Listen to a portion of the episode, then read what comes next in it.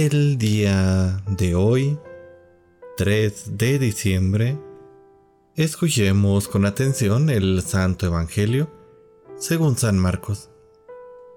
En aquel tiempo Jesús dijo a sus discípulos, Velen y estén preparados, porque no saben cuándo llegará el momento. Así como un hombre que se va de viaje, deja su casa y encomienda a cada quien lo que debe de hacer y encarga al portero que esté velando. Así también ustedes velen, pues no saben a qué hora va a regresar el dueño de la casa si al anochecer, a la medianoche, al canto del gallo o a la madrugada. No vaya a suceder que llegue de repente y los halle durmiendo. Lo que les digo a ustedes, lo digo para todos. Permanezcan alerta. Palabra del Señor. Queridísima familia, el día de hoy comenzamos con nuestro Adviento y con ello comenzamos el año litúrgico nuevo, un nuevo año litúrgico, un nuevo periodo, donde estaremos pues meditando el Evangelio según San Marcos. Y bueno, em, este pasaje del día de hoy que hemos escuchado nos presenta una enseñanza profunda de Jesús sobre la importancia de estar vigilantes, la preparación constante en la vida, que, bueno, pues Jesús quiere que tengan todos sus seguidores. Él compara la situación con la de un hombre que se ausenta de su casa y encomienda responsabilidades a sus sirvientes, pidiéndoles de esta manera que estén vigilantes porque no saben cuándo es que va a regresar. Y esta analogía refleja la incertidumbre del momento exacto de la venida de Jesús, instando de esta manera a sus discípulos y a todos nosotros a estar siempre preparados. Y esta es la idea central de el adviento, estar alertas y conscientes, no solo de la eventualidad del retorno de Jesús, sino también de vivir nuestras vidas en constante comunión con Dios.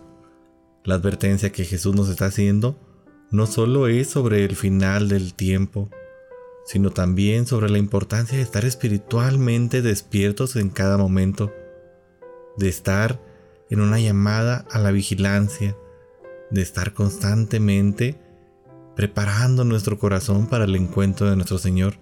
Este es un recordatorio de que nuestra fe no debe ser una fe pasiva ni adormecida, sino activa y bastante viva.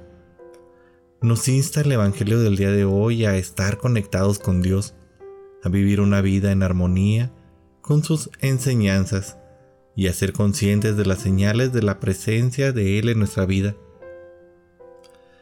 Este pasaje nos desafía a permanecer alertas, a estar preparados en cada momento para encontrarnos de esta manera con Dios, ya sea en la eventualidad de su retorno o en las múltiples oportunidades diarias que se nos presentan para vivir conforme a su voluntad, practicando de esta manera el amor, la compasión y la justicia en nuestras vidas. Y es que este mensaje que nos da el primer domingo de Adviento se va entrelazando perfectamente con la enseñanza de Jesús sobre esta vigilancia. En este tiempo litúrgico se nos llama a preparar nuestros corazones para recibir a Cristo, tanto en la celebración de su nacimiento como en la constante expectativa de su retorno.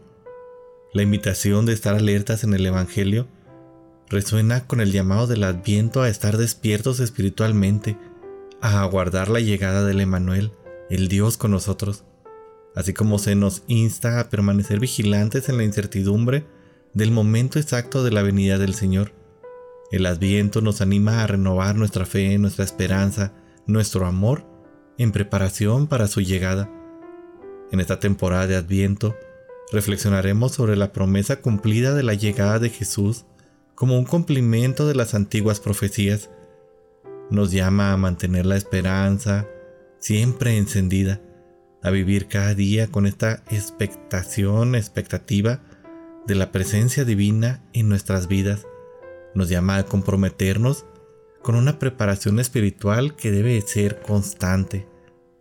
Ya pues que este tiempo de adviento nos invite y nos inspire a todos y cada uno de nosotros a permanecer en constante vigilancia espiritual, a estar atentos a las señales que Dios va manifestando en nuestras vidas, a vivir en consonancia con su amor y en consonancia con su voluntad, para que de esta manera podamos acoger a Cristo en nuestros corazones, no solo en este tiempo de Adviento, de Navidad, sino en cada momento de nuestras vidas, siendo de esta manera luz de esperanza y de amor en un mundo que anhela la presencia divina. Querida familia, que este tiempo de Adviento nos ayude a prepararnos de la mejor manera y a recibir a nuestro Señor en nuestro corazón. Los invito a que vayamos a la confesión sacramental.